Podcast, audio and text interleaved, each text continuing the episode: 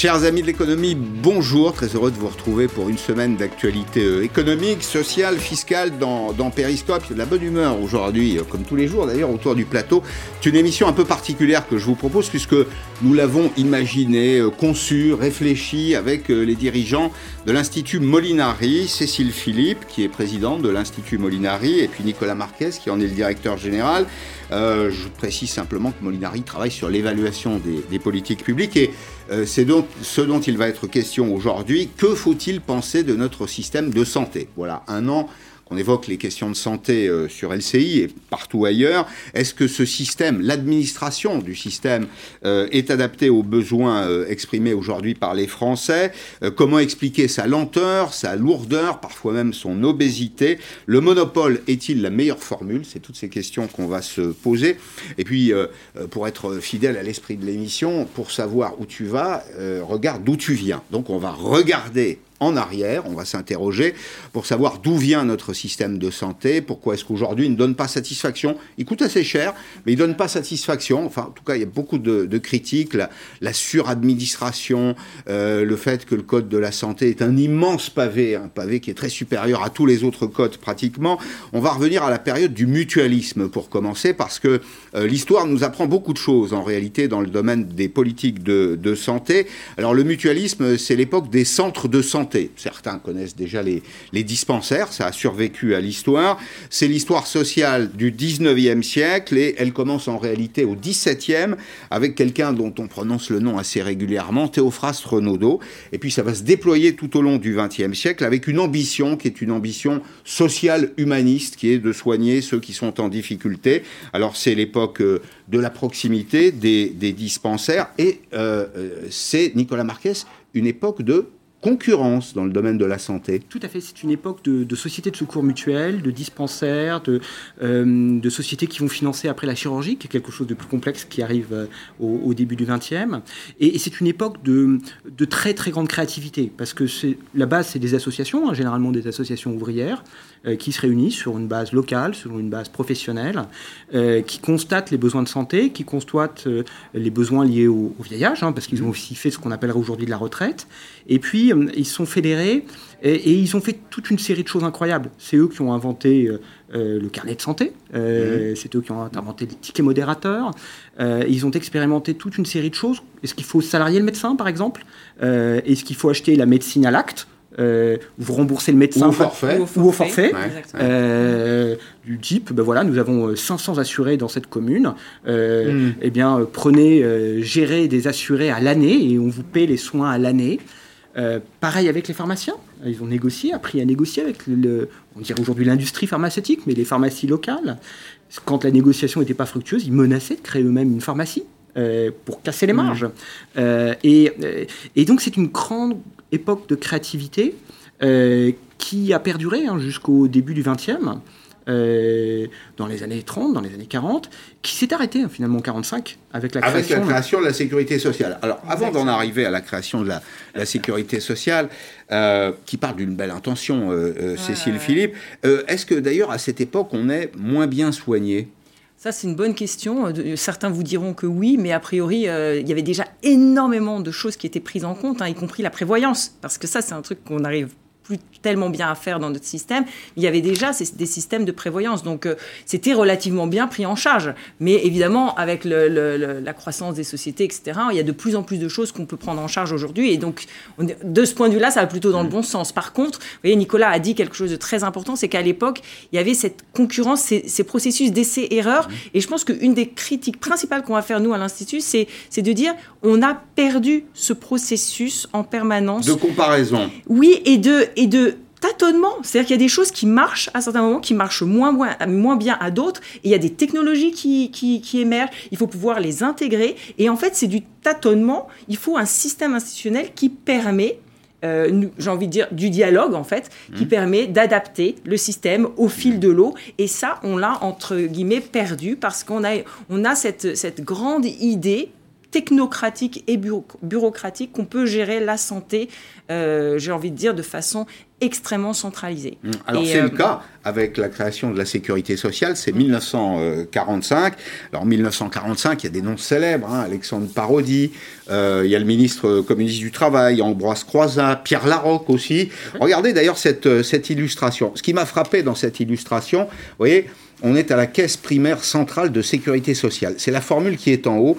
La sécurité sociale protège le travailleur, elle le défend contre les fléaux sociaux, elle lui donne le maximum de garanties car conçue pour lui, elle est gérée par lui. Alors au départ, c'est vrai que l'intention, et là on va commencer à tirer le fil, on va comprendre comment finalement le système est sorti du rail. Mais au départ, l'idée, c'est une idée assez simple qui est que le système de sécurité sociale doit être géré par les, assurés ou les, représentants des, assurés. Mais euh, on va s'apercevoir d'une chose, c'est que les dirigeants de la sécurité sociale et les médecins vont se mettre d'accord sur une espèce de Yalta, partage euh, d'influence, de pouvoir politique. On est sorti hein, du champ de la santé. C'est vraiment de la politique dont on parle là pour mettre de côté les mutualistes. Exactement. parce qu'il faut bien comprendre qu'en fait, tous les mutualistes embêtaient les médecins. Ils embêtaient les pharmaciens. Parce qu'ils les appelaient à la concurrence, à parce une, meilleure pratique. Parce qu'ils négociaient, euh, parce qu'ils étaient durs en négociation, parce qu'ils étaient, c'était des acteurs de terrain. Euh, euh, concrètement, ils connaissaient les besoins de leurs assurés, ils défendaient leurs assurés, ils défendaient les cotisations de leurs assurés, et, donc ils, étaient durs à la négo. Comme je vous disais, hein, si le pharmacien faisait pas le rabais, il menaçait de créer une pharmacie. si les médecins ne voulaient pas euh, négocier leurs tarifs, rabaisser leurs tarifs, ils menaçaient de salarier un médecin. Euh, d'où d'ailleurs l'opposition de l'ordre des médecins au salariat des médecins, euh, qui est devenu un sujet politique dans les années 30, dans les années 40 et dans les années 50. Et finalement, en 45, la création de la sécurité sociale, c'est la disparition de la contrainte. Pour toute une série de professions médicales, on a enfin en face de nous des acteurs qui vont pas mégoter sur le chéquier, qui vont ouvrir les vannes, qui vont permettre euh, d'augmenter euh, le nombre d'actes et leurs coûts. Mais c'est on, on dit, oui, enfin on dit la santé n'a pas de prix. Ben oui, il, y a une il, y a une justification. Mais la santé n'a pas de prix, c'est-à-dire que, comme le disait Nicolas, certains ont cru dans l'illusion de la santé gratuite, de l'absence de contraintes financières. Vous savez, c'est ça, c'est toujours ce mythe de la gratuité.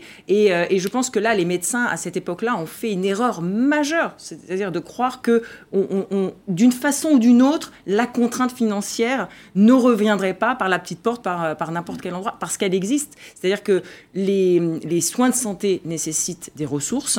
Les, les Français ne sont pas prêts. Si à la limite, ils étaient prêts à une augmentation chaque année de 10%, des dépenses et qu'ils étaient prêts à les financer, soit par les charges sociales, soit par l'impôt. À la limite, on n'aurait même pas besoin d'en discuter. Mais ce n'est pas le cas. On est dans un monde de rareté. Les ressources qui sont dédiées à la santé sont rares et par conséquent, eh bien, il faut les allouer. et donc trouver des moyens subtils de les mettre au, euh, bon endroit. Et, c'est vrai qu'aujourd'hui, je pense que c'est un peu ça euh, qui, qui, interroge la plupart des Français, c'est euh, est-ce qu'on utilise bien notre argent? Alors justement, euh, Nicolas, on est passé, si je vous comprends bien, d'une contrainte par le bas à une contrainte par le haut, par l'administration centrale. Tout à fait. C'est le système de santé dont on parle aujourd'hui. Il faut, le, faut évidemment le raccrocher à l'actualité. On, voit bien que on, va présenter tout à l'heure hein, euh, son modèle d'organisation. C'est très lourd, c'est très centralisé, au motif, d'ailleurs tout à fait juste, hein, que la vie n'a pas de prix, donc il faut protéger la santé des Français. C'est un vrai sujet très, très populaire, mais en réalité, on a étatisé ce système. on a étatisé. C'est-à-dire qu'avant, il y avait des négociations dans les sociétés de secours mutuels. Après 1945, il y a des négociations avec la sécurité sociale. Et ça commence très tôt. Hein. le premier grand déficit de la sécurité sociale, c'est 1950. Et la première loi remettre la sécurité sociale, assurance maladie dans les clous, c'est 1951. Et, on connaît la liste euh, incroyable. Hein, euh, euh, les plans du Rafour, les plans Veil, les plans Juppé, mhm. les plans. et, le problème, c'est qu'à chaque fois, ces dispositifs, ces plans technocratiques s'appuient sur des outils qui sont les mêmes partout, qui sont censés fonctionner partout, qui sont très arbitraires. Hein il y a différents types d'outils. C'est l'outil du rationnement C'est le rationnement d'abord, numéros clausus. Premier point. Historiquement. Mhm. Ah, je me permets juste d'intervenir, c'est qu'il faut bien comprendre que justement, comme on a mal défini la demande et qu'on dit que c'est une demande de bien-être pour la population française et que politiquement c'est intraitable. Vous pouvez pas dire euh, je vais discriminer entre euh, ce type de soins et ce... et donc en fait le choix qu'on va faire après la Seconde Guerre mondiale dans la mesure où justement euh, dès le début il y, a des, il y a des déficits, on n'arrive pas à équilibrer les budgets, eh bien on va faire un rationnement par l'offre. Hmm. C'est-à-dire que la France. limiter. Exactement. L'offre, ça veut dire le, type de soins que nous, patients, pouvons avoir. Parce qu'un des grands atouts du système de santé, et c'est ça le paradoxe, on est plein de paradoxes, mais c'en est un, c'est que si les Français ont l'impression d'avoir un super système de santé, c'est notamment parce qu'on a une diversité dans l'offre qui est sans commune mesure avec beaucoup d'autres pays. Vous avez des médecins libéraux, des médecins dans l'hôpital, vous avez l'hôpital, la clinique privée, la clinique sans but lucratif, médecin scolaire, médecin voilà, l'infirmière, etc. Vous avez une, une, une vraie offre qui aujourd'hui, j'ai envie de dire, a encore cette, cette, cette euh, qualité d'être mmh. concurrentielle. Mmh. Sauf que ça, ça génère des actes, surtout quand 80% euh, de, la rémunération des, médecins est à l'acte. Eh bien, euh, ça crée effectivement une inflation. Et donc, on s'est dit, on ne peut pas traiter la demande, donc on va traiter l'offre. Mhm. Et là s'enchaînent effectivement euh, toutes, les, toutes les mesures de rationnement de l'offre qui sont des... Et, et, vous voyez, le problème, c'est que ce sont des techniques de rationnement très dures, parce qu'on est quand même passé en 20 ans de 8000 docteurs par an à 3000. Mmh. en période de vieillissement de la population, etc. Donc c'est très très dur. Hein. Et, et, sans aucun débat. quand vous dites 8000 à 3000 docteurs, vous voulez dire. Euh, par an. Par an. C'est-à-dire, il y, y a 3000. Numerus clausus. Ça fait 50 ans qu'on est dans un numerus clausus. Et aujourd'hui, on, nous fait on nous fait des grands débats sur les déserts médicaux, sur les lits qui ne sont pas présents, ça, en omettant complètement c'est 50 ans de numerus clausus. 50 hmm. ans. Mais est-ce qu'il n'y a pas eu, euh, euh, Nicolas Marquez, une, une, période de notre histoire, je pense aux années 70, où il y avait trop de médecins? Et comme euh, on va le décrire, le système c'est celui de la rémunération à l'acte, l'offre était surabondante, si je puis dire, par rapport à la demande, c'est-à-dire plus de médecins que de mhm. patients, ou en tout cas trop de médecins par rapport au nombre de patients. La tentation, c'était de multiplier les actes pour, pour, gagner, pour gagner honorablement sa vie, disons les choses simplement. Je ne sais pas s'il y a eu trop de médecins, Pascal. Il y a eu euh, une suppression des, des, limites créées par les mutualistes hein, qui négociaient. Mmh. Et, et, il y a eu une période qu'on pourrait qualifier d'open bar. Euh, vous savez, c'est le propre de toutes les périodes révolutionnaires. Euh, euh, en 1789, les révolutionnaires ont supprimé l'impôt. On a vu ce que ça a donné. Ça a été la, pagaille dans nos finances publiques. En 1993, c'est la, la faillite des deux tiers. Voilà. Plus d'impôts. eh ben, c'est un peu la même chose qui s'est passé dans la sécurité sociale. C'est-à-dire qu'en en, en 45, toutes les institutions qui permettaient de piloter la dépense ont disparu. Et l'État a dit, on est là et, on, on va financer. Et, donc, il a ouvert les vannes. Et concrètement, effectivement, il y a eu des déviances. Le vrai problème, c'est qu'à chaque fois que l'État a voulu les corriger, il l'a fait avec ses méthodes bureaucratiques qui n'ont pas marché. Le numerus clausus, ça n'a pas marché. Hein. Ça a créé les déserts médicaux d'aujourd'hui. Une autre déviance bureaucratique, c'est la T2A. Alors, une tarification à l'acte, oui. Alors, qu'en dire? C'est une sorte de petit gosse-plan euh, en France qui fonctionne encore, euh, qui crée toute une série de désagréments. Euh, Lesquels, par exemple? Bah, Vous voyez, l'hôpital, toutes les plaintes sur le fonctionnement de l'hôpital, euh, euh, les praticiens euh, hospitaliers qui disent ça va pas, on va dans le mur, les difficultés à réagir. Et quand on regarde le modèle de la T2A, c'est un modèle qui a été inventé aux États-Unis, qui est pratiqué dans une cinquantaine de pays, qui est un modèle complexe à utiliser parce que quand vous, quand vous pilotez euh, les budgets, quand vous pilotez l'affectation des moyens, bien sûr, ça crée des frictions. Mais en France, ça en crée beaucoup plus parce qu'on a créé un monstre bureaucratique. Mm. Ce qu'il faut, faut comprendre dans la T2A, c'est que c'est un algorithme. Hein. Et, je trouve que c'est très intéressant, c'est un algorithme mm. qui s'est développé au début des années 2000 et qui, va qui, qui part de l'idée qu'on classe les pathologies, les maladies, et qu'en fonction de leur classement, on va avoir un, un tarif très important cet alignement entre une très bonne identification de la pathologie d'un mmh. patient et puis de suivre combien euh, à la fin vous allez pouvoir facturer. Or, ce système, comme le disait Nicolas, il n'a pas, euh, il s'est inspiré d'un modèle américain sans en comprendre ou en absorber la, la philosophie, c'est-à-dire que c'était un point de départ, il était fait pour évoluer, pour s'adapter, pour se construire dans le dialogue avec les soignants, dont on n'a mm. pas assez dit peut-être dans, le cadre de cette émission, combien euh, on est heureux qu'ils fassent leur travail aujourd'hui et, dont on peut saluer le courage, mm. parce qu'ils sont quand même là pour, pour, euh, dans cette crise.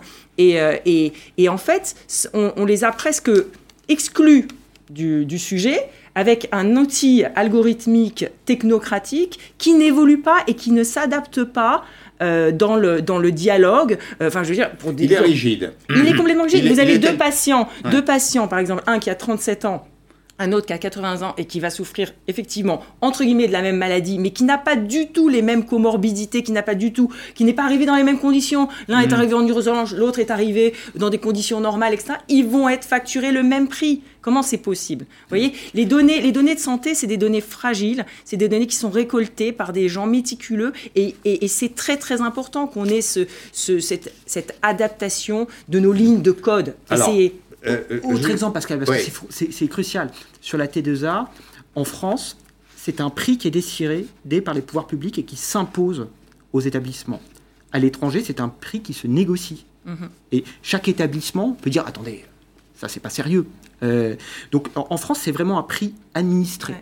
à l'étranger, le prix est donné six mhm. mois à l'avance. En France, on vous le donne en cours d'année. On vous le donne en mars et on vous dit Ah, au fait, ça fait trois mois que vous avez fait des interventions chirurgicales, des transplantations. Mmh. Oh, le tarif, c'est ça, et on vous le donne avec deux chiffres après la virgule. Après, à l'étranger, généralement, il y a une nomenclature, on peut comparer d'un pays à l'autre. Euh, le Portugal peut se comparer avec l'Allemagne.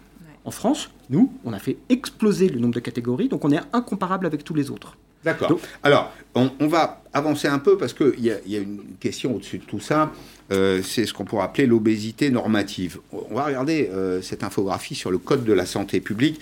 Ça dit beaucoup de choses sur, euh, au fond, le malaise. Alors, j'ai du mal à le qualifier, ce malaise, mais j'ai l'impression qu'il est un peu général. Il est général en ce sens que bah, parfois les patients se plaignent, même si on est plutôt bien soigné en France. Mais ça, c'est la compétence des, des médecins.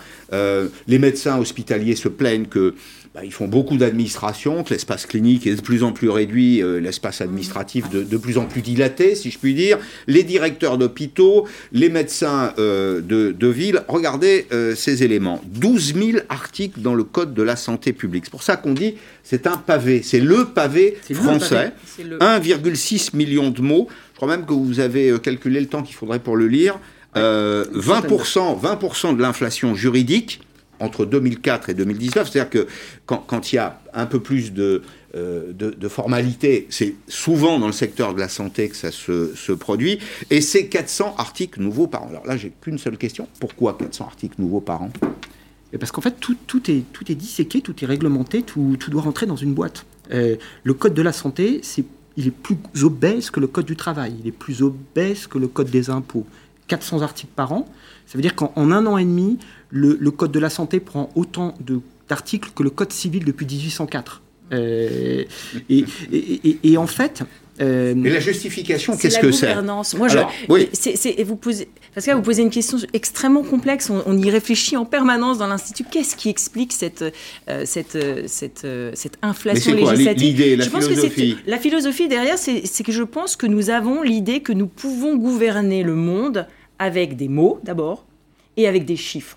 Parce que les textes, au bout du compte, hein, vous l'avez dit, vous l'avez dit, c'est 1,6 million de mots. Mm. C'est cette idée hein, vraiment très française que vous avez une entité qui va produire des mots qui vont pouvoir s'abattre sur la réalité du terrain et par je ne sais pas quelle opération euh, régler les problèmes. Alors que c'est exactement l'inverse. Modèle théorique parfait. On se dit, c'est aussi une façon, non mais c'est une façon très française de, d'administrer l'espace public. On se dit, on va concevoir un mhm. système parfait, puis on va l'appliquer. Mais vous dites, vous dites en substance, euh, l'un comme l'autre, avec l'Institut Molinari, euh, on passe pas de la théorie à la pratique, il faudrait partir du terrain, c'est ça?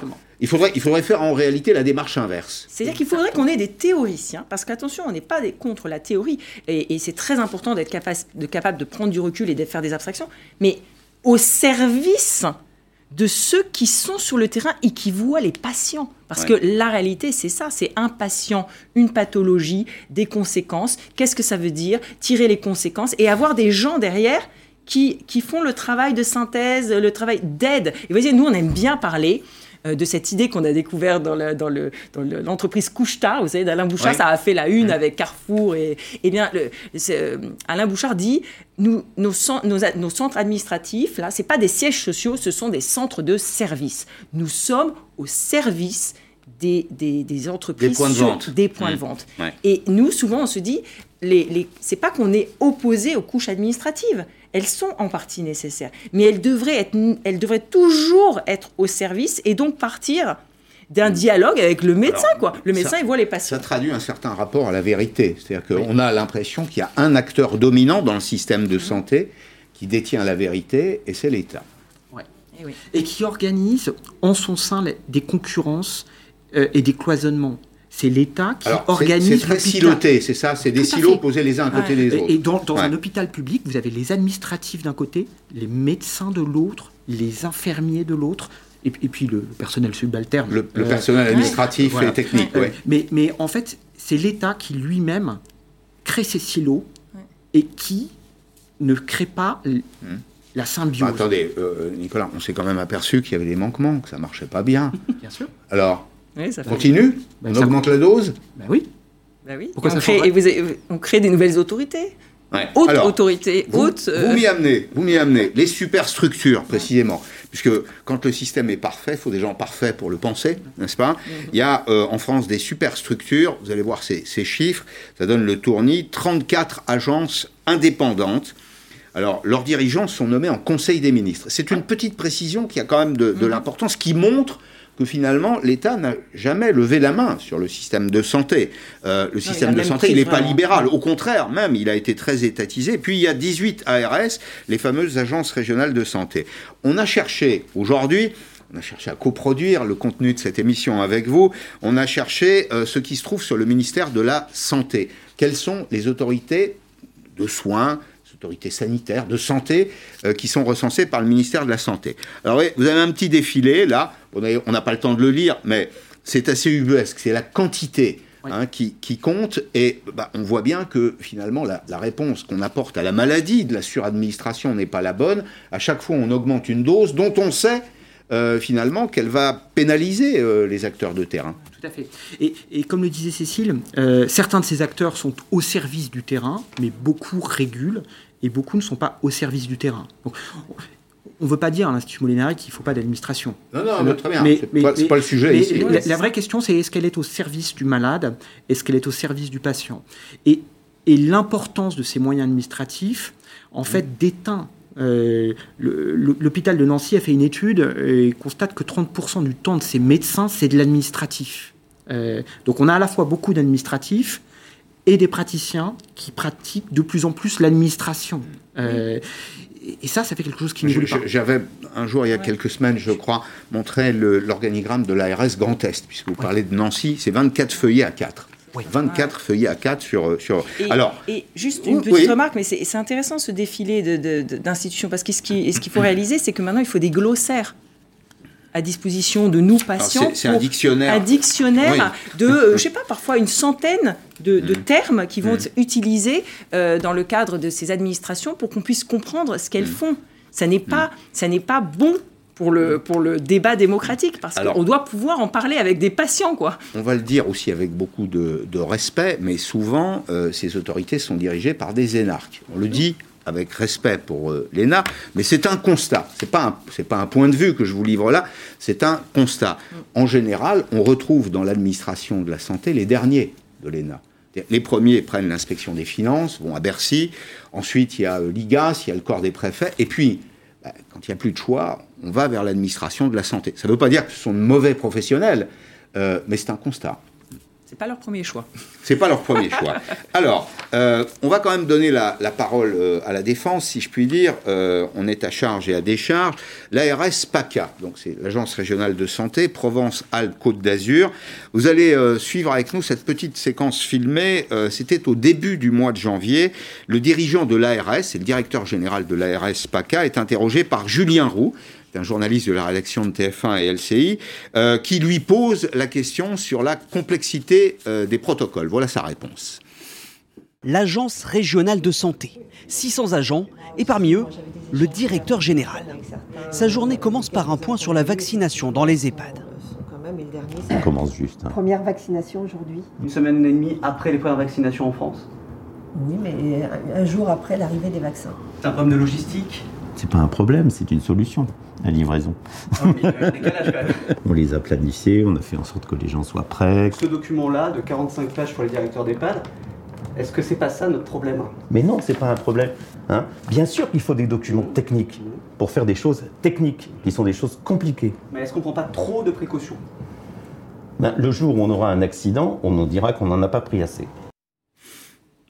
Honnêtement, l'argument, l'argument de ce dirigeant de, de- d'ARS, il est euh, implacable. Il est implacable parce que c'est vrai que les Français réclament, nous réclamons collectivement, si on veut faire un, tour d'horizon vraiment sincère, nous réclamons le zéro risque. Donc, euh, patron de l'ARS, comme l'administration, elles produisent des normes. C'est vrai que ça empêche le système de fonctionner, mais c'est censé protéger. C'est censé protéger. Et finalement, on, on a eu ce, ce débat qui était sain pendant quelques semaines, parce que les vaccins sont commandés par les autorités européennes, et euh, ils sont commandés en fonction de clés de répartition, en fonction de la population. Et puis pendant plusieurs semaines, on a été, les, on a été en retard. Alors, certains, certains ministres ou certains porte-parole du gouvernement ont dit que c'était pas vrai, qu'il fallait bien analyser les statistiques, mais quand on regardait, notre taux de vaccination était très très en retard.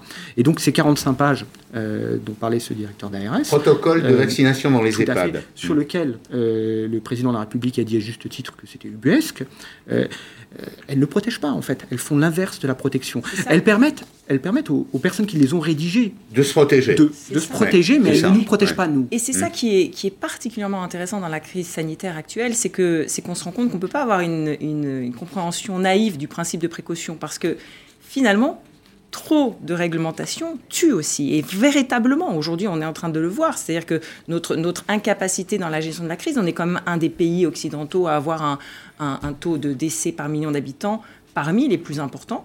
Et, et- et pourtant, on a le principe de précaution et on a ces, on a ces piles de, Mais la, de la- textes. la bonne question, c'est, c'est- vous la posez ensemble, c'est Nicolas qui la formule pour dire en substance, ça protège qui? Ça protège pas les patients, ça protège l'administration. On va donner euh, le- le- la parole à un, un- un praticien. Euh, Michel Chassan, c'est l'ancien président de la Confédération des syndicats médicaux en France. Alors, ce sont des médecins euh, libéraux. Et que nous dit-il? Eh bien, que le millefeuille administratif en matière de santé, que l'ARS qui est hospitalo-centré, c'est-à-dire tourné plus vers, vers l'hôpital que vers la médecine libérale, complique le fonctionnement efficace du système de santé en France. Michel Chassan avec Paul-Émile Duroux. Incontestablement, on a une suradministration en matière de santé avec un enchevêtrement de multiples structures régionales comme les ARS, sans qu'il y ait pour autant une structure nationale qui coiffe les ARS, qui quand même peut poser problème, une assurance maladie de notre côté, et effectivement un certain nombre d'agences qui sont multiples et qui sont toutes indépendantes et autonomes.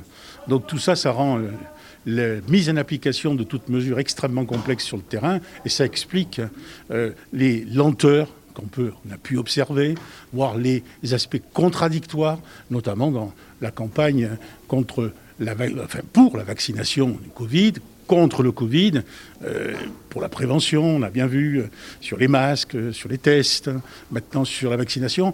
On a plus que l'impression que les ARS ont été construites à partir des ARH, c'est-à-dire des agences régionales de l'hospitalisation.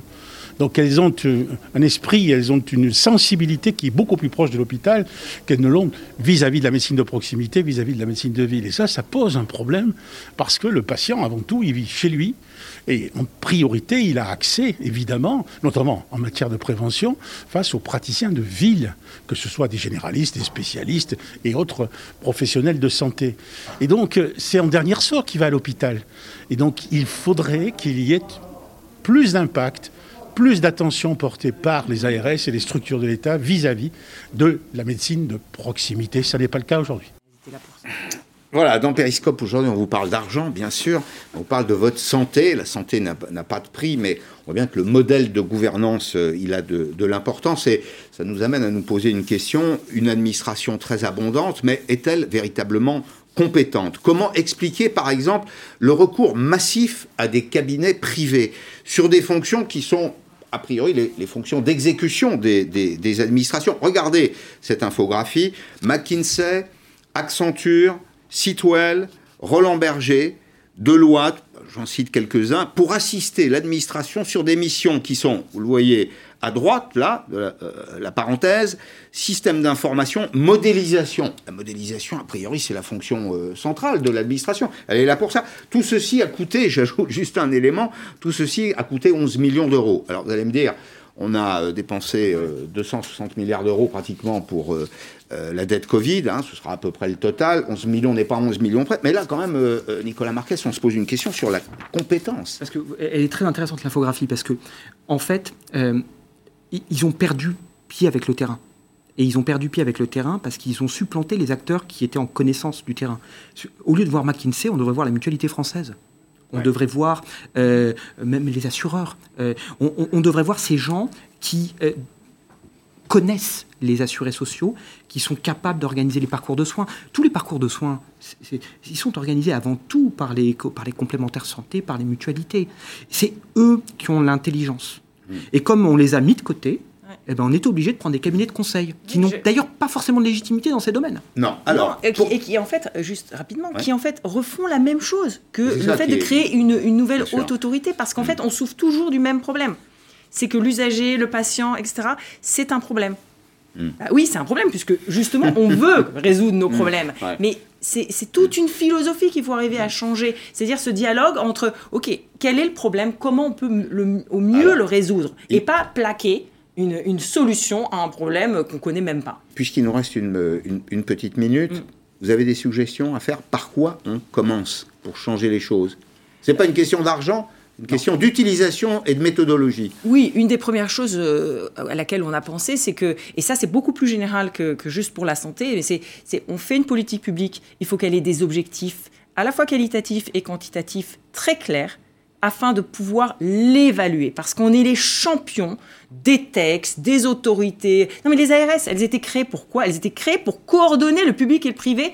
La, la crise sanitaire, échec complet dans la, dans la, dans la coopération privée-publique. Enfin, je veux dire, on a plus de 60% de, de l'offre de soins qui est privée quand même, hein, donc en France. Donc ça, c'est vraiment la première chose euh, qu'on pense être utile. La deuxième chose, c'est qu'il va vraiment falloir aborder euh, le problème de la ta- tarification à l'activité au sein de l'hôpital. Et la troisième, La troisième chose, c'est qu'il faut sans doute recréer de la concurrence. Et, et- et il y a une euh, façon simple de le faire en France, hein, euh, c'est de, de faire ce qu'on a fait pour le secteur public. Quand vous êtes, à la, quand vous êtes un STIT, ce n'est pas la CPM qui gère euh, votre assurance La maladie. primaire d'assurance c'est pas maladie, la caisse primaire Mmh. d'assurance maladie. Vous êtes géré par l'AMGEN, la mutuelle générale de l'éducation nationale, qui fait ce que fait la Sécu pour le salarié du privé et ce qui fait ce que, ce que fait la complémentaire. Donc ils ont le droit de gérer le régime de base et de gérer la complémentaire. Ben, il faut faire en sorte que toutes les complémentaires puissent faire la même chose. Euh, C'est-à-dire que, que euh, la mutuelle euh, machin puisse gérer le régime général et le régime complémentaire. L'État reste là. euh, il Arbitre. Il arbitre. Ouais. Il dit le panier de soins, c'est ça. Euh, les acteurs labellisés, c'est ça. Euh, et, et il doit être arbitre et non pas acteur. Merci à tous les deux, c'était absolument passionnant. C'est un, vrai sujet de préoccupation pour les Français. Euh, la, la santé nous, nous, nous coûte cher, évidemment, collectivement. Donc nous sommes les uns et les autres en droit de nous demander comment est utilisé cet argent. On voit bien que ce n'est pas un problème de quantité, que c'est un problème de méthode. Voilà, on se retrouvera bientôt dans, dans Périscope Merci, pour parler des grands sujets. Dans un petit instant, François Monbois, c'est le patron de la FEVAD, la Fédération des entreprises de vente à distance. Retenez ce chiffre, 112 milliards d'euros de chiffre d'affaires en 2020. C'est l'explosion dans le bon sens du terme. A tout de suite.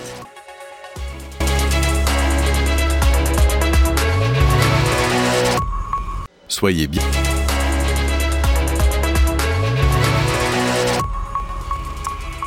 La deuxième partie de Périscope avec François Monboise. Bonjour François, Bonjour. vous êtes le président de la FEVAL, la Fédération des entreprises de vente à distance. La, crise du Covid a fait exploser euh, les ventes sur, euh, sur Internet. Pas une immense surprise. On va se demander si ça va durer. Euh, on va se demander si ça s'est fait au détriment du commerce physique. Alors il y a un chiffre, 112 milliards d'euros, c'est ça 112 milliards d'euros de chiffre d'affaires en 2020. C'est euh, plus 8,5% par rapport à 2019, les achats sur, sur Internet. C'est désormais 10% euh, des, des ventes du, du commerce de détail en 13, France. 13, Tre- ouais. 13%, 13%, plus de 10%, pardon. ouais. J'avais écrit plus de 10%, vous avez Ouais. raison de me, euh, de me le rappeler. C'est 13%, c'est ça C'est- Ça devient significatif? Ça devient gros, oui. Et en fait, le, le- le chiffre de croissance, il est un peu trompeur parce qu'il y a deux gros blocs dans les, les ventes sur Internet. Il y a les services et les produits. Et les services, c'est tout ce qui est tourisme, billets d'avion, billets d'hôtel, euh, tickets. de Et ça, ça s'est effondré. Ça s'est effondré. Mais c'est pas Internet qui s'est effondré. C'est le marché global qui s'est effondré d'à peu près 10%. Et l'autre gros bloc, grosse moitié, c'est les produits. Et là, ils ont cru de 30%, plus de 30%. Alors qu'on était sur un rythme annuel entre 10 et 12 depuis 5-6 ans. Là, boum, plus 30. Alors, est-ce que euh, l'attitude des consommateurs a changé dans les points de vente? Euh, Vous observez les ventes à distance, mais vous êtes sensible à, l'univers du, commerce. Qu'est-ce qui est caractéristique de cette année? On passe moins de temps dans les points de vente, dans les magasins? Oui, le, les gestes barrières qui sont bien respectés, les jauges qui sont bien respectées font que le nombre de clients par magasin est plus petit.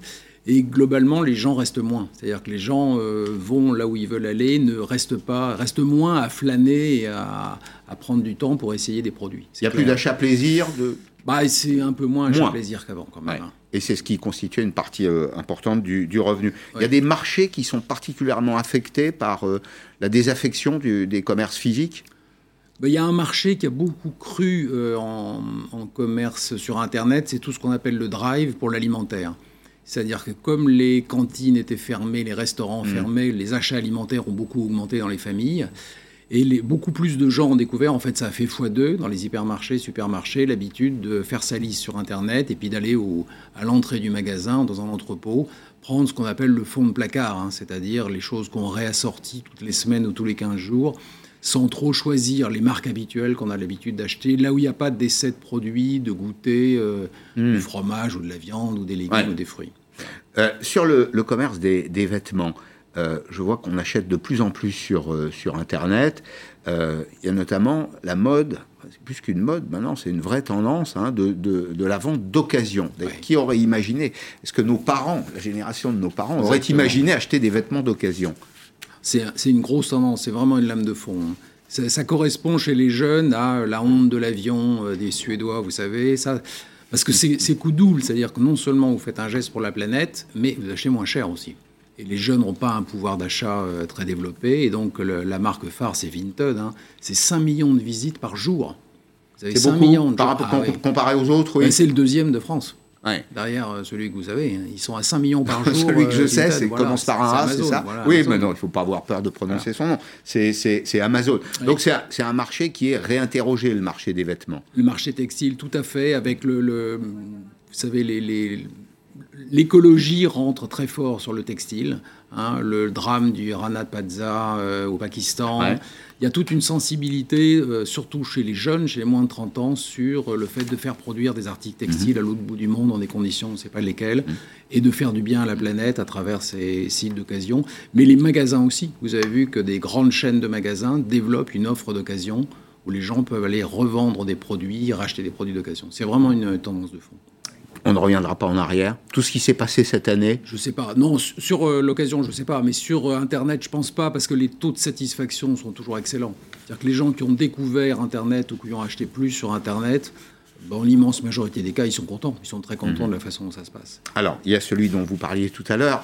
Euh, on, va, on va le désigner clairement. Amazon, qui représente un petit peu plus d'un cinquième euh, des, ventes en ligne, mais les acteurs français sont également eux aussi très présents. Il n'y a pas qu'Amazon dans la vie, si je puis dire, hein, et dans le dans le e-commerce. Les grandes enseignes sont très représentées, celles qui avaient euh, des enseignes avec pignon sur rue, hein, pour reprendre une formule connue. Et puis il y a aussi les petits commerces qui ont développé des offres euh, digitales sur les sur les enseignes magasins en particulier, c'est plus 53 sur l'année. Ce que j'appelle les enseignes magasins, c'est les points de vente qu'on connaît.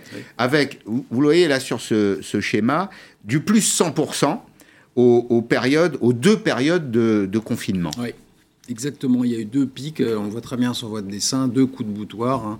avril-mai et puis euh, octobre-novembre. Euh, qui a continué un peu sur décembre, vraiment. C'est-à-dire qu'il y a des moments où les gens ne pouvaient pas aller acheter des produits. Vous ne pouvez pas aller acheter les produits dits non essentiels, mais au bout de quelques semaines, euh, le textile, ça devient essentiel. Euh, enfin, les, parfums, ça devient essentiel, etc. Mm. Le non essentiel, ça va une semaine, mais au bout d'un moment, ça va. Oui, c'est ça, on a besoin. Est-ce que euh, ce sont des, est-ce que c'est un phénomène universel? Alors, pas au sens global du terme, mais en France, est-ce que ça concerne, est-ce que ça concerne toutes les catégories de population?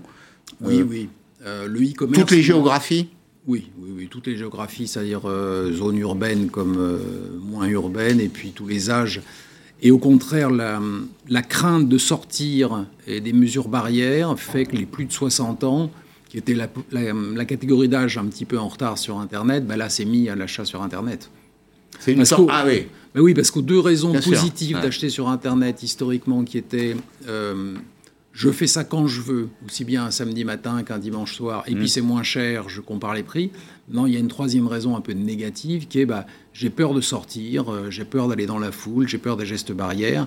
Et c'est clairement les plus de 60 ans qui sont plus sensibles à cet argument, plus que les jeunes. Vous, vous observez donc un vieillissement des acheteurs? Non, un rattrapage, disons, euh, en ligne avec la population. Maintenant, l'achat sur Internet, c'est 40 millions de gens, hein, donc c'est tout le monde. Alors, c'est 1,8 milliard de transactions. Ouais. C'est euh, plus 6%. Et en effet, c'est 40 millions de Français qui achètent sur Internet. J'ai envie de vous demander négativement qui sont les, les 25 millions qui manquent.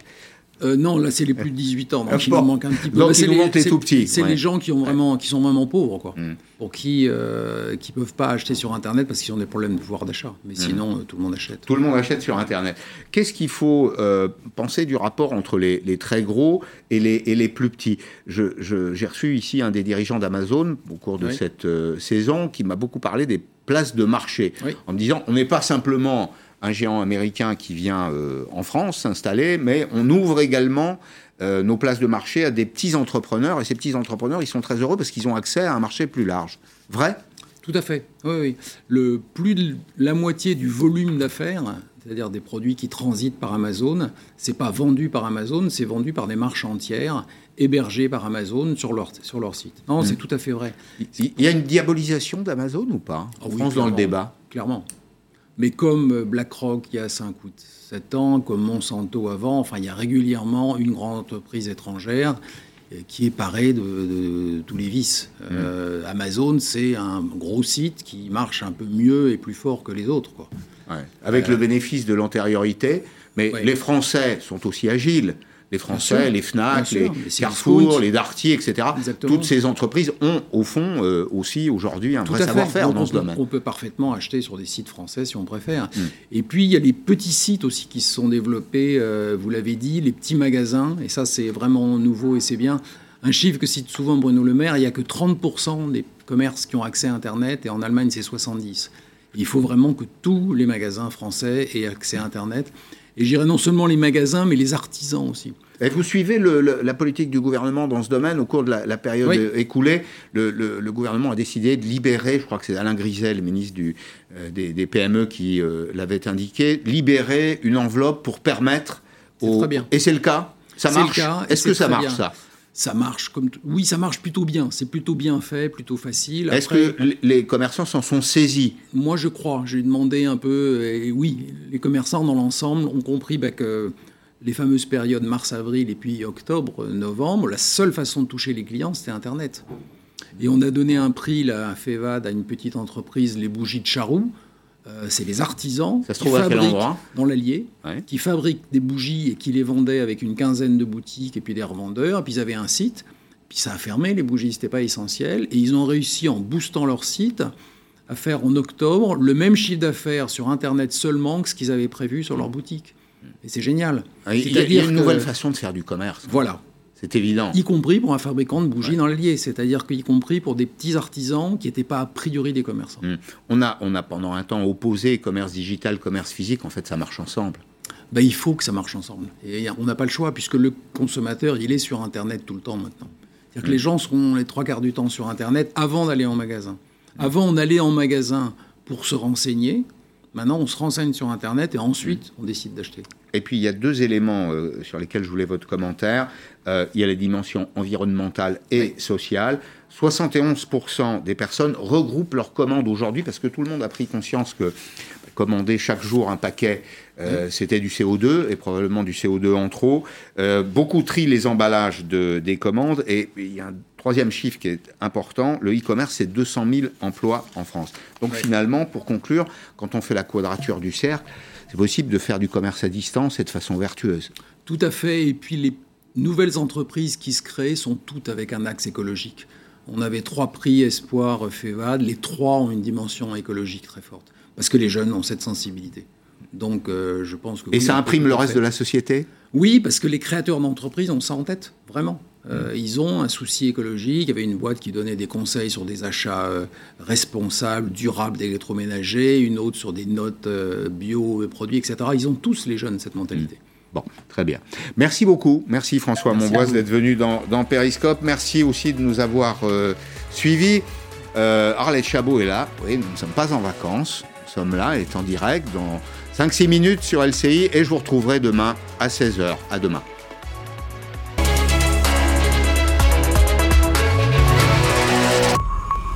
Vous étiez